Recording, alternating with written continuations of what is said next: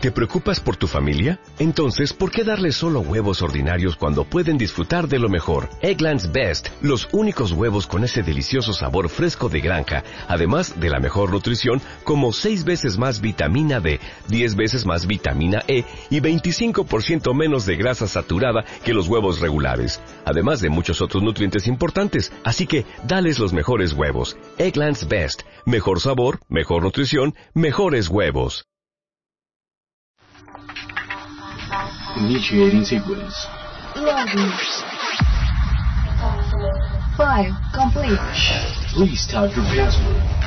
Access granted. Select your choice. Otaku, Anime manga. gamer, Gamers. Videojuegos. gadget, Gadgets y nuevas tecnologías. film. Film. Cine de animación y efectos. Welcome to Kinetics. Kinetics.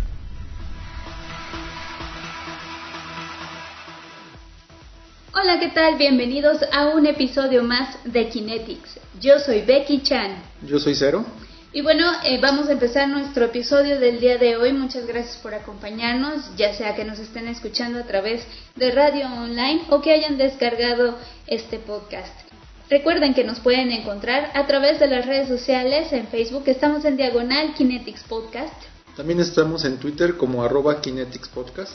Si no le han dado like o no nos han empezado a seguir, bueno, pues ya es hora de que lo hagan porque verdaderamente tenemos muchas cosas muy interesantes en las redes sociales. Comenzamos con nuestro episodio del día de hoy.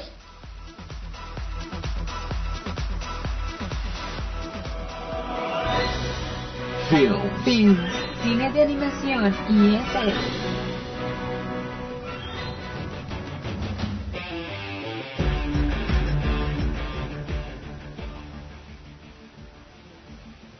Y bueno, vamos a comenzar con nuestra sección de cine. El día de hoy quiero hablar de una película que en lo personal a mí me gustó mucho.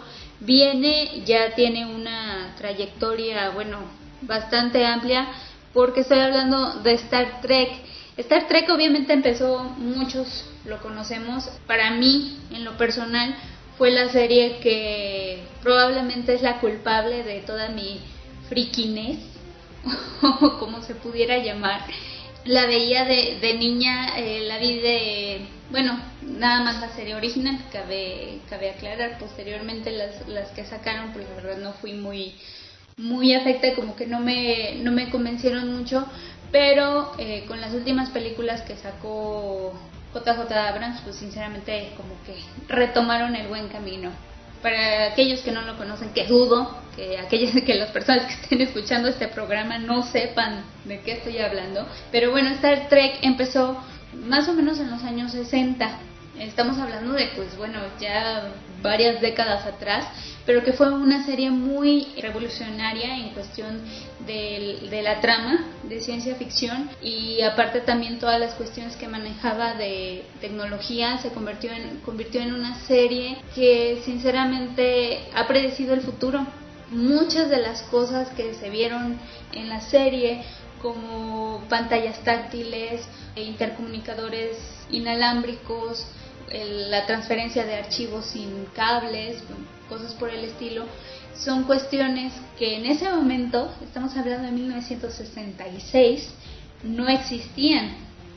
Sin embargo, conforme han pasado los años, son realidades que hemos visto ya con el día a día y que eso es tecnología que ahora en estos días pues ya la vemos como un poquito más normal con todo aquello de las tablets, de los teléfonos celulares, todos los gadgets nuevos que están saliendo como por ejemplo los lentes de, de, de Google.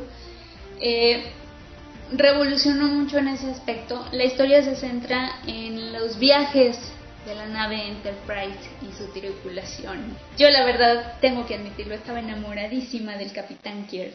O sea, con ocho años cumplidos y era mi, mi hombre. Lo tengo que admitir. Y la serie me gustó mucho los actores, Leonard Nimoy como el entrañable señor Spock, que bueno, ese hombre no se ha hecho nada, a, a diferencia del Capitán Kirk, ¿verdad? que, que sinceramente como que ya se desmejodió un poquito. En el año 2009 JJ Abrams, que ya lo conocemos por su, tra- por su trabajo en Lost, Fringe, Cloverfield.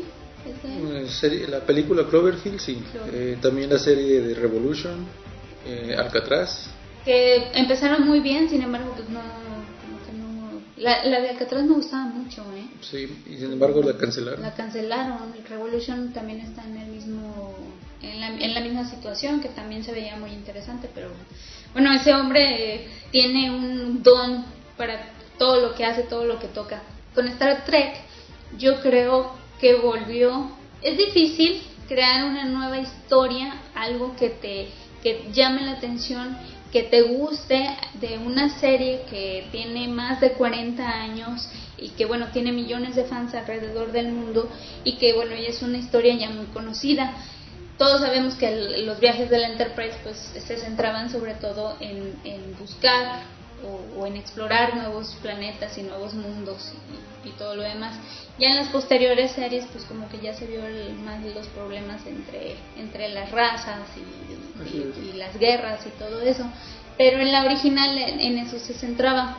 JJ Abrams supo hacerla bastante bien porque nos mostró un giro diferente a lo que era la serie, con bastante guiños a a la serie original. Mm, Imposible de no, no mencionar la aparición de Leonard Nimoy precisamente como el señor Spock, como Mr. Spock del, Del del futuro. futuro. Muy buenas las actuaciones también de Chris Pine y de mm, Zachary Quinto. Para mí fue un. Inesperadamente, fue un excelente señor Spock. De hecho, yo he escuchado comentarios también de fans de Leonard Nimoy que consideraron mejor el- la actuación de Zachary Quinto. Que bueno, no hay como que punto de comparación. Son también como que historias diferentes y todo eso, pero he escuchado comentarios de que consideraron mejor el, el papel de Zachary Quinto como el, el señor Spock. A mí en lo personal sí me gusta, sin embargo Leonard Nimoy sigue siendo Leonard Nimoy. Sí, sobre todo la voz, la voz incomparable. No, la voz es que la- con la voz nadie le llega, o sea, incluso tú lo ves o lo escuchas más bien en, en otras películas como en Transformers, Y que es la, que es la voz del, eh, Sentinel. del centinela, ajá, Ujú. del que era el, el auto de bomberos o algo así. Era como una camioneta de bomberos que se transformaba. Am, Como rescatista era, un- era una camioneta roja. Sí, tú lo escuchas en, en Transformers y tiene una voz inconfundible, o sea, es de esos personajes que te quedas, a lo mejor no lo identificas este, inmediatamente, pero te quedas así como que, ¿en dónde lo he escuchado? ¿En dónde lo he escuchado? Y ya como al, al minuto ya lo puedes identificar. Y su aparición dentro de Star Trek, pues también fue algo pues llamativo, algo que le dio como una especie de homenaje. La historia me parece entretenida, es algo diferente a lo que vimos en, las, en, en la serie, dieron un giro interesante, la cuestión esa de que de ver al señor Spock no como el amigo del Capitán Kirk, ¿no? sino como Sí, se fueron como más a los orígenes. y, y bueno, para mí una de las escenas que me encanta es cuando aparecen todos, el, el Dr. McCoy, el Scotty, Scotty. Uhura, cuando aparecen todos ellos, sinceramente es una de mis, de mis escenas favoritas.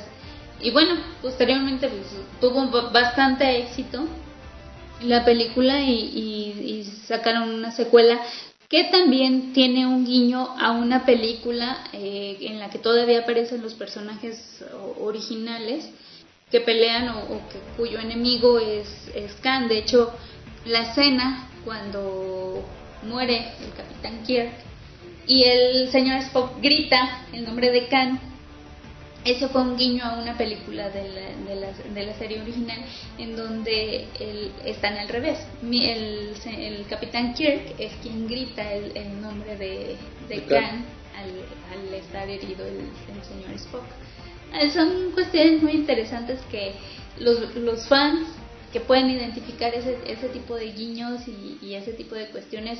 A mí en lo personal, a partir de que lo que fue Star Trek de Next Generation y, y todas esas también han tenido sus sus fans y todo eso en, en lo personal a mí como que ya se perdió el, el encanto de la serie pero hay que admitir que es una historia que yo creo que da para más. Yo creo que todavía podemos esperar una tercera película.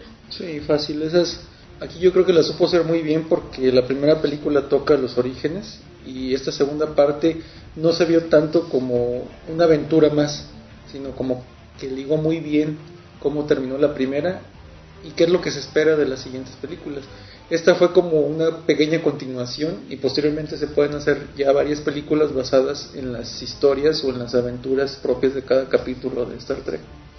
Últimamente Hollywood ha, como que ha aprendido a que si no es de un libro, no te puedes ir más allá de tres películas.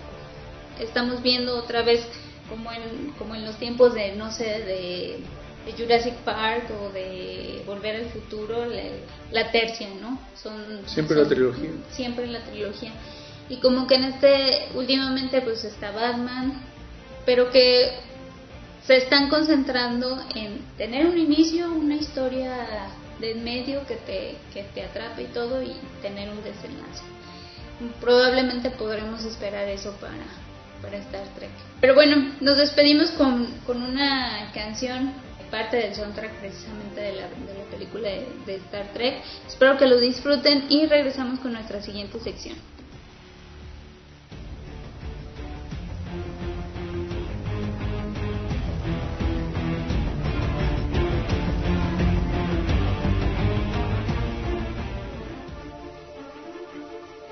Kinetics.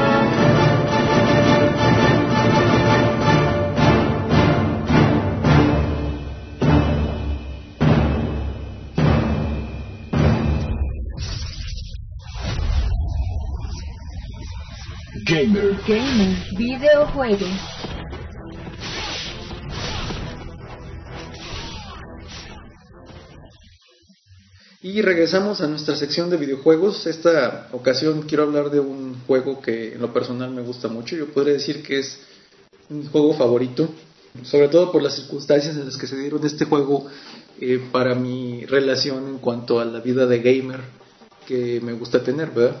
Este juego de Ninja Gaiden me llamó mucho la atención porque era un juego que para su época revolucionó mucho la manera de, jugar, la manera de hacer, de hacer videojuegos.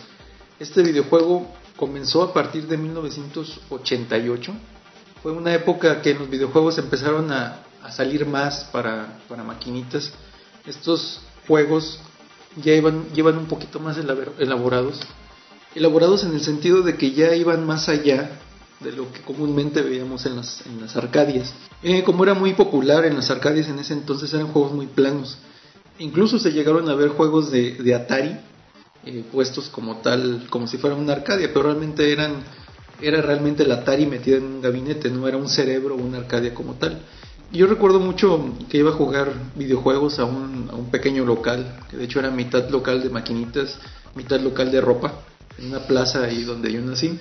Esta maquinita nunca la pude jugar porque siempre estaba llena. Fue el primer juego de Ninja Gaiden. A lo mejor muchos no lo conocen. Eh, las generaciones de ahora tienen al Ninja Gaiden como el del Xbox, ¿no? Pero realmente la historia viene desde, desde mucho antes. Desde el, nacimiento fue mucho antes, desde, desde el Xbox. Realmente más adelante les voy a platicar algo más interesante de esto de Ninja Gaiden, que de hecho lo voy a partir en tres episodios porque es muy extenso y si quiero abarcar lo más que se pueda en el tema. Pues bien, esa maquinita siempre estaba llena. Muchos no lo conocieron, posiblemente los que sean fan o los que hayan jugado Ninja Gaiden no conozcan esta maquinita de Arcadia que realmente fue el primer Ninja Gaiden que surgió en la historia de Ninja Gaiden. Bueno, este videojuego se llamaba Ninja Warrior fue el tema que le dieron para Europa y para América. Eh, realmente Ninja Gaiden en, en, en, Japón se llama Ninja Ryukenden, que quiere decir eh, la historia del, de la espada del dragón o la historia del ninja dragón. Esto era un juego donde eran, eran dos ninjas, era un ninja azul y un ninja rojo. La historia es realmente escasa de, de, de escasa de trama, así es. es. La historia no te cuenta nada en sí, tú no puedes saber. Para empezar, no sabes que el ninja es Ninja Gaiden o quién es, porque pues son dos ninjas y son iguales, nada más que uno es rojo y otro es azul. La historia comienza en, en Japón. Eh, de hecho, cuando insertas el, el, la moneda de la maquinita, te dice iniciando el juego y después de eso te aparece una leyenda y una imagen donde va el ninja azul parado en, la, en una balsa y atrás va un japonés, esos como con sombrero de sembradores de arroz. Y este va manejando la balsa y dice, ninja va a, estado, a USA, a USA. Y luego se ve una imagen donde se ve la, la silueta de un ninja con los ojos rojos y se ve que este ninja brinca y rompe la, el cristal. Después de esto vemos la escena en Nueva York. Es una escena de, de calles, una escena mmm, elaborada para aquel entonces y de repente se ve una especie de ciclón que baja y se transforma en un ninja. Eh, este ninja no tiene armas como tal cuando inicia el juego, sino que es voltea y tira patadas, voltea y tira patadas, ¿no? Y lo curioso de todo es que empiezan a salir enemigos que son repetitivos, son enemigos que tú ves a un enemigo y ves igual a otro enemigo, o sea, no, no tienen características propias de que sean diferentes eh, enemigos como tal, sino que sale un monito vestido de rojo con pantalones de mezclilla y una máscara de hockey, que al principio mucha gente pensaba que era eh, Jason de Viernes 13, ¿verdad? Pero empezaban a salir muchos monitos de ese tipo a atacarte. Eh, además de eso salían otros personajes que no tenían nombre. Es lo que les comentaba, de hecho el ninja ni siquiera es Ryu, Ryu Hayabusa, que es el personaje de Ninja Gaiden, sino que es un ninja común y corriente. O sea, realmente la franquicia nació, nació como el guerrero ninja o como la leyenda del ninja dragón. Las escenas son algo llamativas. A mí este juego me sigue gustando hasta la, hasta la época. Realmente a veces lo juego y lo termino, lo juego y lo termino. Pasas la escena de Nueva York y al final llegas y te enfrentas contra un enemigo que es como un sumo. De hecho te tocan una musiquita como de tipo japonesa. Lo vences y termina, te pasan una escena donde te dicen Stage 1 completado. Después de esto viajas a Las Vegas.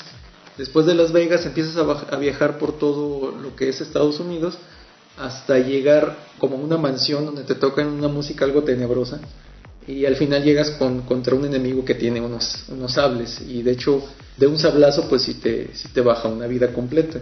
El juego en sí es algo complicado, no, no es para decir que es el, juego más difícil que se ha creado jamás, pero sin embargo sí, o sea, si, si uno lo juega en una maquinita con las vidas que te da por, por default, sí son muy algo complicado de jugar. Se lo recomiendo mucho para, para um, ahora sí que para echarse un recalentado. Pero bien, yo cuando conocí esta maquinita yo siempre la quise jugar y siempre estuvo ocupado. O sea, yo que siempre iba a jugar, siempre había alguien jugando y eran, eran chavos que eran buenos, duraban un buen rato jugando. Y siempre iba y me formaba y no, total que nunca pude jugarla. Las pocas veces que lo pude jugar, pues me ganaban la primera misión, no podía pasar ni la primera misión, ¿no? Y órale, el siguiente. Y ahora el siguiente, y así estaba. Total que el juego me gustó mucho. Eh, desgraciadamente, después de esa vez, nunca lo volví a, ver en otra Arcadia, como que no era muy popular. Y posterior a eso, eh, yo recuerdo una vez, ya años más adelante, que pude ir a la casa de, unos parientes que tenían Nintendo. Yo en aquel entonces yo no tenía Nintendo. Y me invitaron a, quedarme a dormir ahí en casa de mis primos, ¿no? Y, esa vez me dijeron, ah, si te quedas a dormir, este, mañana vamos a rentarte un juego aquí, a ver el que tú quieras y curiosamente llegamos al videoclub donde rentaban los, los juegos de Nintendo y me voy encontrando con una portada que dice Ninja Gaiden. Yo no sabía que Ninja Gaiden era de la misma franquicia que Ninja Warrior o Ninja Rukanen, pero me llamó la atención porque el ninja es muy similar, o sea, la imagen del ninja que está plasmado en el cassette de, Nintendo es idéntico al de la maquinita. Y pues dije, ah, yo quiero jugar ese, ¿no? Y lo renté me gustó el juego, es muy, es muy dinámico, algo mm, frustrante, eso sí. Es un juego algo extenso para hacer un juego de Nintendo. Tiene mucha historia. De hecho, yo creo que son de los primeros juegos que yo tuve la oportunidad de jugar que tenían una historia muy detallada. Historia y música. Esto porque, pues, a lo mejor muchos les ha tocado juegos de Nintendo y dicen, hay un juego de Nintendo, pues sí, juego Mario Bros. o juego, no sé, eh, Doble Dragón o algo así, ¿no? Los, ese tipo de juegos se sobreentiende lo que, lo que está pasando en el juego. Uno no puede decir, ah, pues que pasó esto por esto, esto por esto. El juego de Ninja Gaiden de Nintendo se basa en pasar una misión. La misión no te cuenta mucho en sí, porque realmente es una misión plana. Es una misión que no tiene personajes definidos, es una, es una misión que tiene, al mismo que el juego de Arcadia, tiene personajes repetitivos. Bueno, llegas y al final de la misión te pasan un pequeño videoclip, así en Nintendo de 8 bits, con cierta música y todo, y te empiezan a contar qué es lo que está sucediendo en el juego.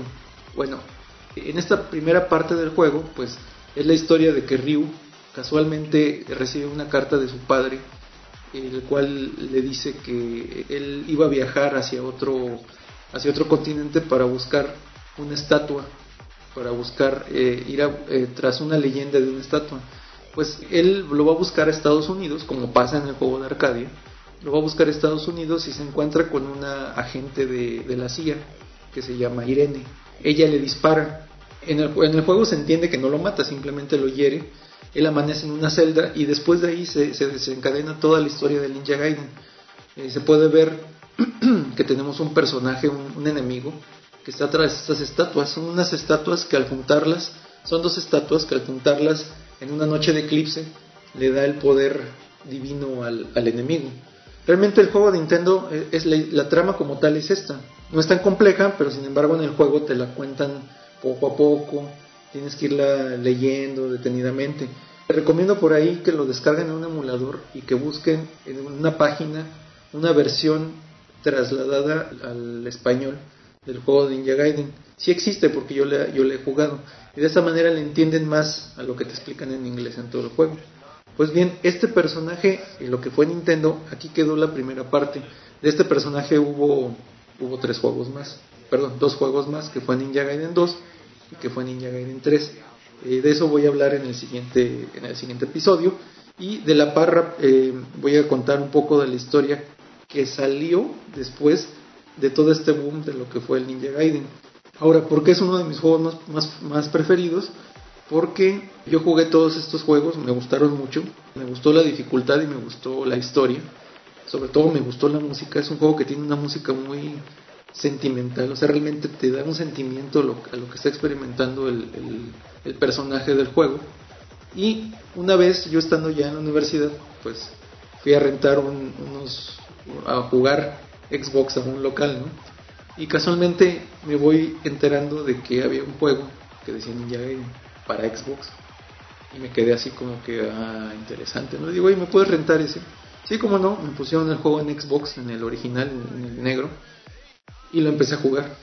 Ese juego para mí es una joya. Ninja Gaiden, más adelante voy a dar mis opiniones del 2 y del 3 y del remasterizado 3 y todo eso, pero cuando yo jugué Ninja Gaiden para Xbox, es uno de los juegos más completos que, que yo he visto en cuanto a personajes, en cuanto a movimientos, en cuanto a enemigos, en cuanto a características muy personales de cada de, lo que se dice un videojuego completo. Este videojuego tiene, tiene unas cinemáticas muy llamativas, tiene una historia muy profunda también.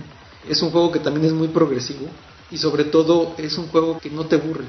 Sí es repetitivo porque tú tienes los mismos combos, tú tienes eh, los mismos movimientos, pero eh, la manera en que tú juegas el, juego, por así decirse, te da la sensación de que vas avanzando en, técnicas, en movimientos. En...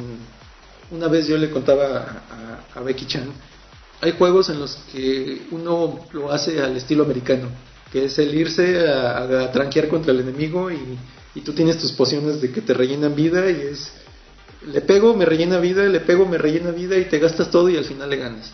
Bueno, pues el Ninja Gaiden me ha enseñado a ser perfecto en los juegos, es llegar con el enemigo y es buscar la perfección es realmente es lo que es el ninja, buscar ese, ese sablazo perfecto que derrota al enemigo sin que seas tocado.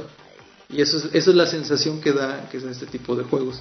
Pues bien, yo creo que por el momento vamos a dejar esta primera parte y para el siguiente voy a terminar lo que fue el, el resumen del Ninja Gaiden para Xbox y posteriormente me voy a ir ligado de la mano, voy a tocar el tema del Ninja Gaiden 2 para Nintendo y el Ninja Gaiden 2 para Xbox.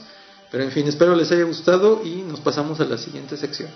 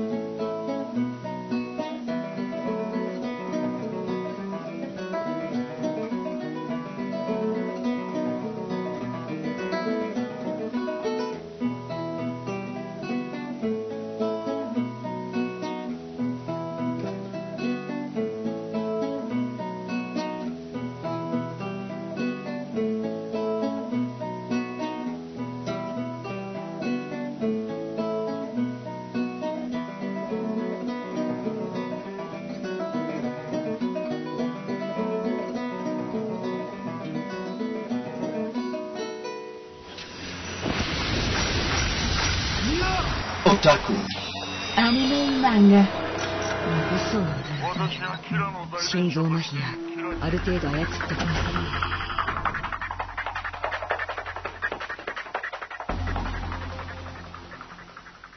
Y bueno, ya estamos de regreso en nuestra sección de otakus. Eh, vamos a hablar de un anime que en lo personal me gusta mucho.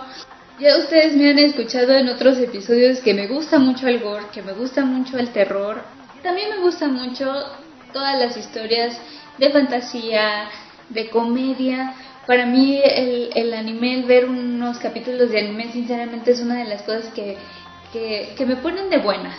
Así si estoy estresada por el trabajo, si, si estoy cansada o, cualquier otra cosa, sinceramente el ver un episodio de anime me pone muy de buenas y qué mejor si es algo de comedia. El día de hoy les quiero hablar de una historia mágica, llena de fantasía, bastante diferente a lo que estamos acostumbrados en general y bastante cortita. También ya saben que los episodios, los, las series que les que les recomiendo también suelen ser como que cortas para que luego se las echen ahí en un en un domingo o en un fin de semana. Eh, es, les quiero platicar de Binsume Yusei. Lo podrán encontrar también en, con su título en inglés que es Bottle Fairy. Esta serie es relativamente nueva, salió en el año 2003, por lo que pues si la quieren buscar yo creo que la, la pueden encontrar para descarga.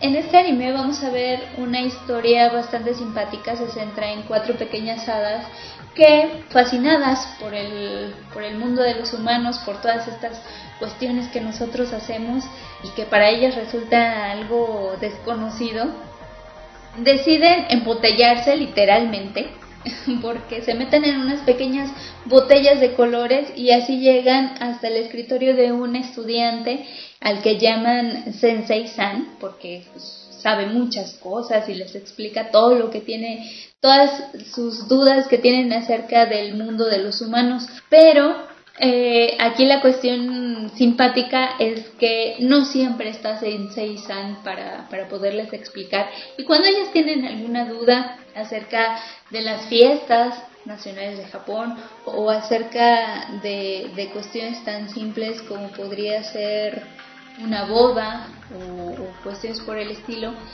Estas cuatro pequeñas hadas que son Kururu, Kororo, Chiriri y Sarara, sus simpáticos nombres de hada, cada una tiene su personalidad y cada vez que se encuentran con una situación que desconocen, ellas y, eh, se imaginan una situación dependiendo de la personalidad de cada una. Por ejemplo, hay una que todo lo relaciona con comida, le encanta comer. Entonces, cada vez que algo se presenta eh, y, que ellas desconocen de qué se trata, eh, la pequeña hada se imagina que todo es comida, una gelatina, un pastel, o unas galletas, pero todo es comida. También hay una que es un poco más risueña que las demás, eh, hay otra que es bastante sombría. Es una historia, sinceramente, que no tiene una trama muy complicada. Si ustedes están buscando acá una historia con muchos giros eh, en la trama y en la historia y muy complicada, no es algo recomendable. Este es, es, un, este es un anime como para pasarla de relax, para divertirte, para olvidarte de, de la vida cotidiana y de, de tu trabajo, de tus tareas, de todo lo que estás haciendo, ponerte a ver Bottle Ferry con un tazón de palomitas y simplemente disponerte a reír como loco, porque todas las situaciones en las que se meten son verdaderamente hilarantes. La historia, como les digo, no tiene mayor, eh, mayor ciencia, se centra en las aventuras de estas pequeñas hadas. Cada capítulo es una aventura nueva, una cosa nueva que tienen que investigar o que tienen que idear y lo interesante es ver la idea que tiene cada una, que son bastante divertidas y bastante erróneas, hasta que llegas en Seisan para poder explicarles lo que es en realidad eh, lo, por lo que han estado eh, preocupándose todo el día. Es una historia que, bueno, aquí Cero también ya, la, ya tuviste oportunidad de verla. ¿No te acuerdas? bueno, su, su, su línea argumental es bastante recta cada episodio es una aventura nueva, ya sea el acampar, el, nadar, descubrir algo nuevo. Bueno, ellas lo, lo vuelven cada cosa, cada pequeña cosa en una, en una aventura, por lo que sinceramente es muy recomendable para todas aquellas personas que luego se quieran desestresar. También hay un personaje que es su vecina Tamachan, que es una estudiante de primaria, a la que también acuden para poder externar todas las dudas que tienen.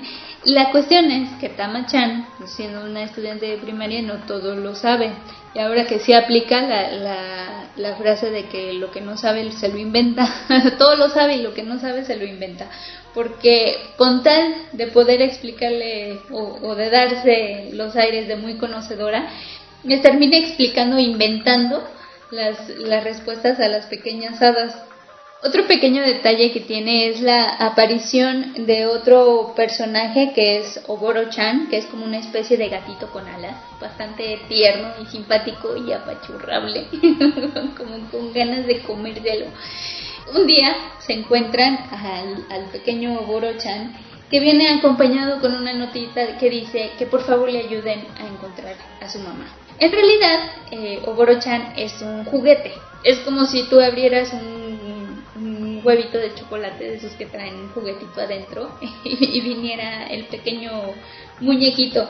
Pero como las pequeñas hadas se toman todo muy en serio y todo muy a pecho en el mundo de los humanos, pues enternecen con, la historia de, de Ogoro-chan, de que no puede encontrar a su mamá y realizan un encantamiento para que pueda volver a la vida. En realidad lo único que hace el gatito es volar y estar cerca de las, de las hadas, no hace ninguna otra gracia. Sin embargo, es uno de los elementos que hacen de esta serie tan, tan, tan cómica y tierna a la vez. Es como esa combinación entre, entre una historia llena de fantasía, de magia, muy divertida, eh, con situaciones bastante inverosímiles hasta en hasta algunos momentos pero que tiene también ese, ese toque de ternura. O sea, las, las hadas, para empezar, como ya les dije, son chiquitas, son unas cositas que caben en unas botellitas, entonces eh, también da ese toque de ternura. La animación ayuda mucho, tienen unos ojos eh, algo diferentes a los que, a los que estamos acostumbrados en el, en el, en el anime. Pero sí es, es una animación bastante entretenida, bastante agradable para todos aquellos que luego les gustan las situaciones o, los animes en los que se muestran los gestos clásicos de las animaciones japonesas que son estas de, que abren mucho la boca o abren mucho los ojos o de un de repente la cabeza es más grande que todo el, que todo el cuerpo o que aparecen de un de repente en, su versión chibi todo eso lo vamos a encontrar en en Bottle Fairy es una animación bastante completa, bastante entretenida y bueno, sinceramente es, algo para disfrutar. Tiene esa combinación de comedia y, ternura, nada de acción, nada de, tramas complicadas. Es un anime para disfrutar, para estar relajados en tu casa, en un domingo. Sinceramente espero que tengan la oportunidad de pues de descargarse esta, esta serie ni modo estamos en, en, un país en el que no tenemos muy fácil acceso al, al anime así que pues hay que decirlo hay que descargarse la serie. Y bueno Me gustaría que escribieran en, en, nuestro Facebook acerca de qué opinaron de esta serie, si les gustó, si no les gustó. También si quieren alguna recomendación de, otros, de otra serie, de otros géneros, pues con mucho gusto los vamos a tener aquí en Kinetics. Esto ha sido todo por el día de hoy y continuamos con nuestra siguiente sección.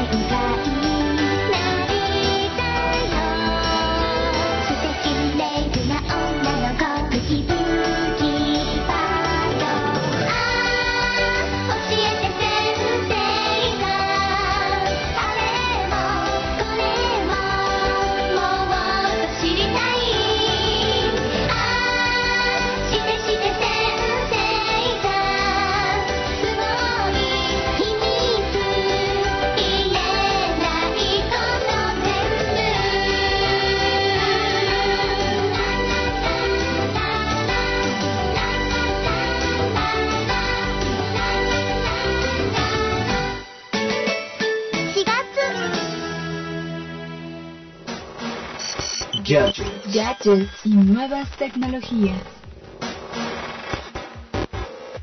Kinetics.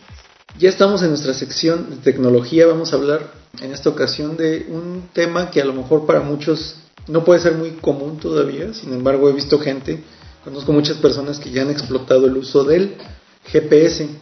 A lo mejor hay gente que lo dudo, porque el programa está dirigido para gente que le gusta el tipo de tecnología. Pero para los que no, el GPS fue una tecnología que nació eh, ya hace tiempo, sin embargo, dado los requerimientos o dado el acceso a la tecnología que, que, el país tiene, pues no era muy común. Sin embargo, ahora con los teléfonos de última generación, pues prácticamente todo el mundo tiene un GPS integrado. Bueno, el GPS significa eh, Sistema de Posicionamiento Global. El GPS lo que te hace es que te ubica en el mundo dónde, dónde estás localizado, mediante coordenadas y mediante otros datos que te permiten tener la ubicación exacta de, dónde estás.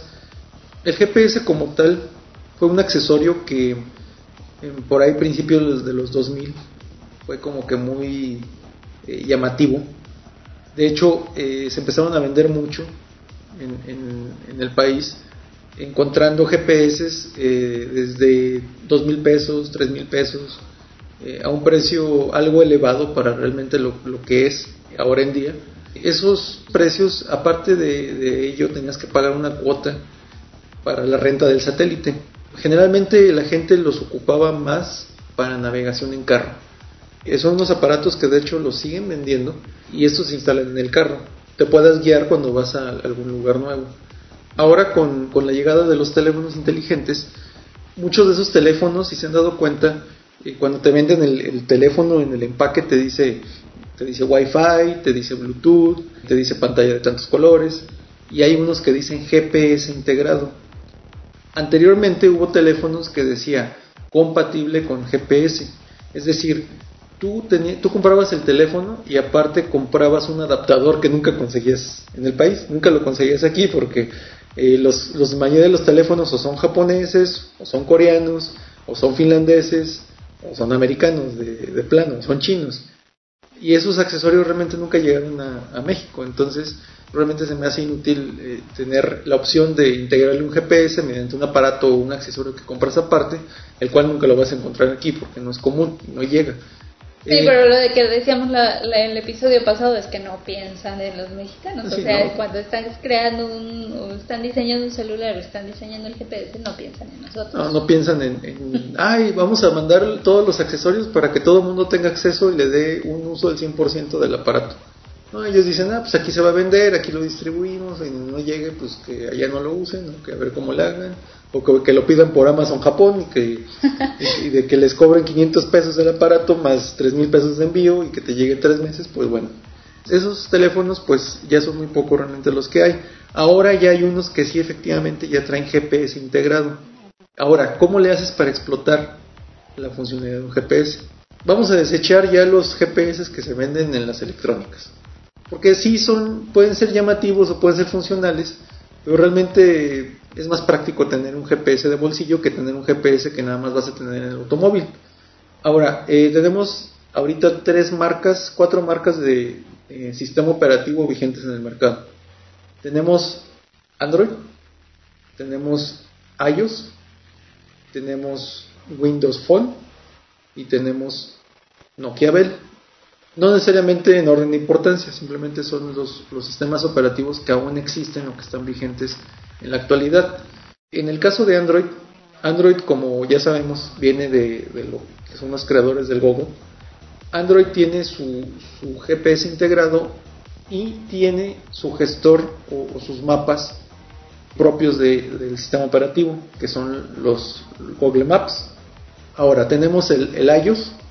El iOS también trae su GPS y también trae su, sistema de, mapas, que se llama así como tal, se llama Mapas. De hecho fue una versión de los mapas del, del Google o de los mapas del Android que le regaló, por así decir, Android a la Mac porque en, su momento sí había mapas, no lo recuerdo, pero hubo una actualización reciente que permitía ya descargar los, los Google Maps o el Street View en el sistema iOS. Pues bien, también tenemos lo que es eh, el Windows Phone, que también trae su GPS y trae sus mapas, y tenemos el Nokia Bell. Nokia Bell es un sistema operativo que ya está desapareciendo. Si nos vamos por orden o si, o si los pueden ubicar, si tienes un iPhone, tienes iOS. Si tienes un Samsung, si tienes un LG, si tienes un Sony eh, recientes, tienes Android. Si tienes eh, un Nokia reciente, tienes Windows Phone. Si tienes un Nokia pasado eh, de la gama anterior, vamos a, nombrarlo así, como un 55, 5530, un C6, un N8, un N7, tienes, tienes un sistema operativo Symbian que posteriormente desapareció y se le llama ahora Nokia Bell. Antes era eh, Symbian 3, pero le cambiaron el nombre y quedó con ese. Entonces, si tienes un Nokia y tienes posiblemente Windows Phone, si es nuevo, y si tienes un Nokia anterior, pues tienes un eh, sistema operativo Nokia Bell que tiene unos mapas propios de la Nokia que se llama Nokia Maps.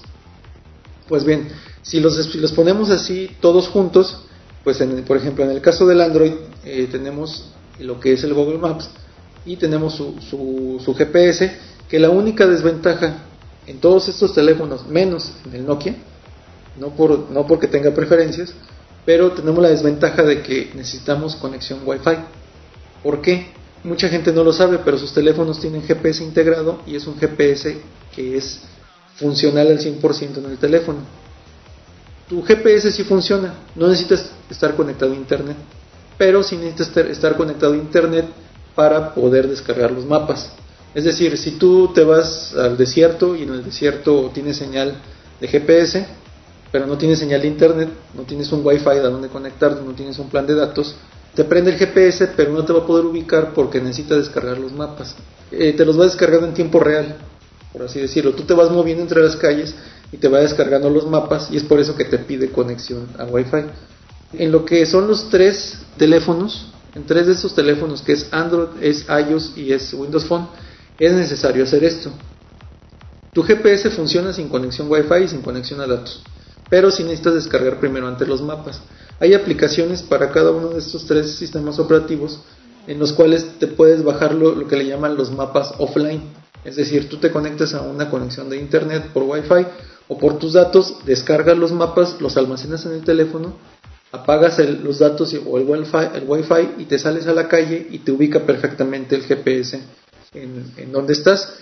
Y como los mapas ya están descargados, pues ya no es necesario conexión a internet y te puedes mover. Este es un secreto que a lo mejor mucha gente no lo sabe.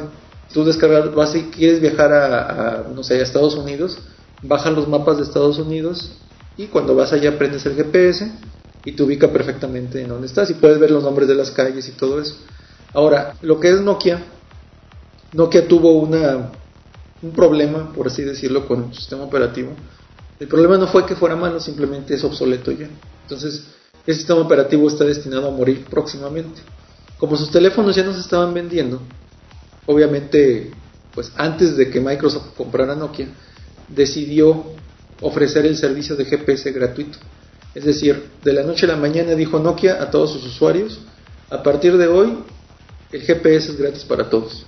Entonces, si tú tienes un teléfono Nokia, tú tienes el, sistema, el, el programa de Nokia Maps, el Nokia Maps te permite, y de hecho es necesario descargar los mapas antes de utilizarlos. Te conectas a una conexión Wi-Fi, seleccionas el continente de donde quieres los mapas, puedes seleccionar todos si tienes una tarjeta de memoria grande, seleccionas por ejemplo América y te descarga todos los mapas del continente americano. Entonces esos te los almacena en el teléfono que son aproximadamente 200, 300 megas y posterior a eso ya tienes el servicio gratuito. Nada más que en todos los teléfonos hay que configurarlos correctamente. Hay una opción en los teléfonos que dice GPS asistido, GPS por red, GPS integrado y GPS por Wi-Fi. De todos estos, el único GPS que es real es el GPS integrado. El GPS asistido, el GPS por red y el GPS Wi-Fi son sistemas de GPS que es un posicionamiento triangular. Esto quiere decir que no utilizan el dispositivo del celular o del GPS integrado para ubicarte, sino que hacen un sistema de triangulación. Es decir, buscan la antena de la señal más cercana que tengas hacia, hacia un lado del, eh, hacia una orientación. Busca otro que tengas más cerca hacia otra orientación y otro que tengas más cerca hacia otra orientación. Eso te dibuja un triángulo. Después de eso, cada señal te emite una, una, cada antena te emite una señal donde te encuentra en medio. De esa manera te saca más o menos las, las distancias que existe de una antena con tu posición y eso da una localización por red o por, o por Wi-Fi. Desgraciadamente este, este, tipo de localización no es exacto. Es mejor el GPS integrado.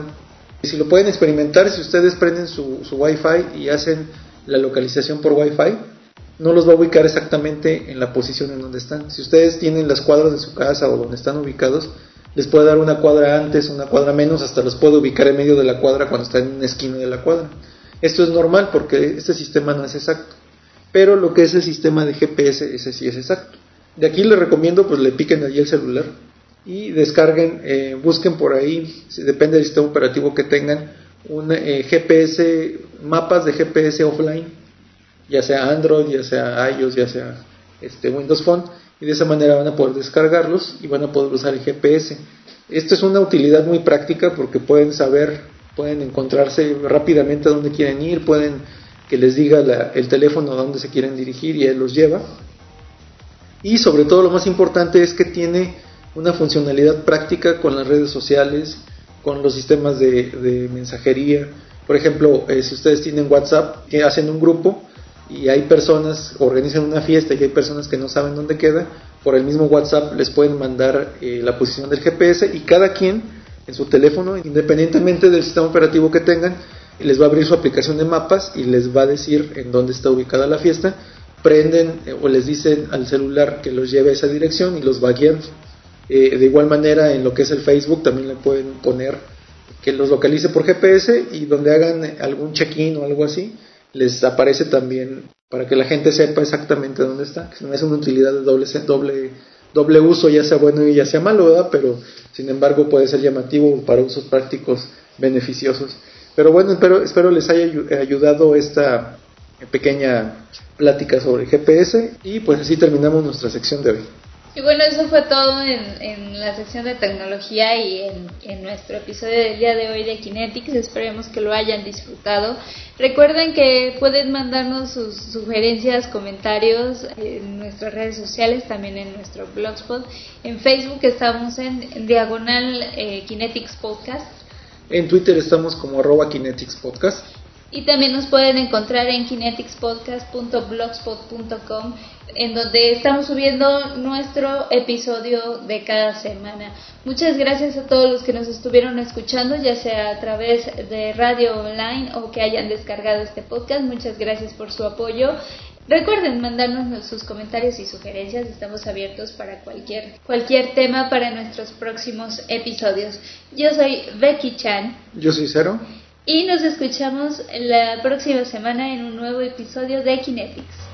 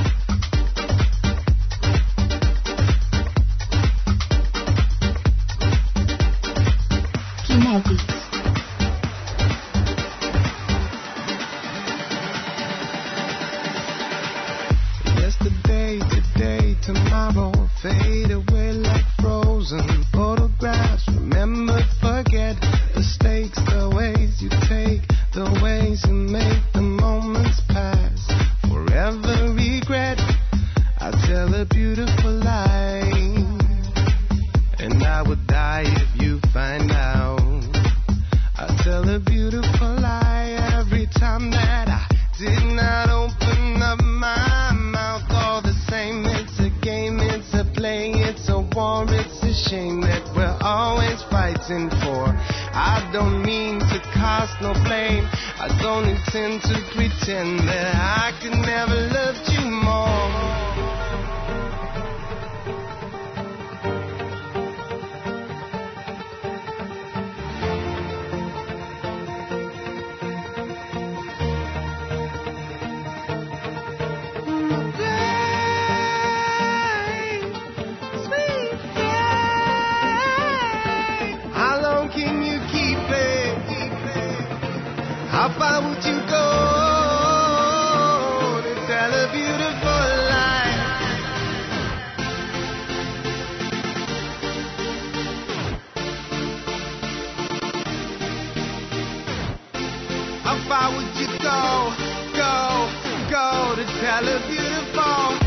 them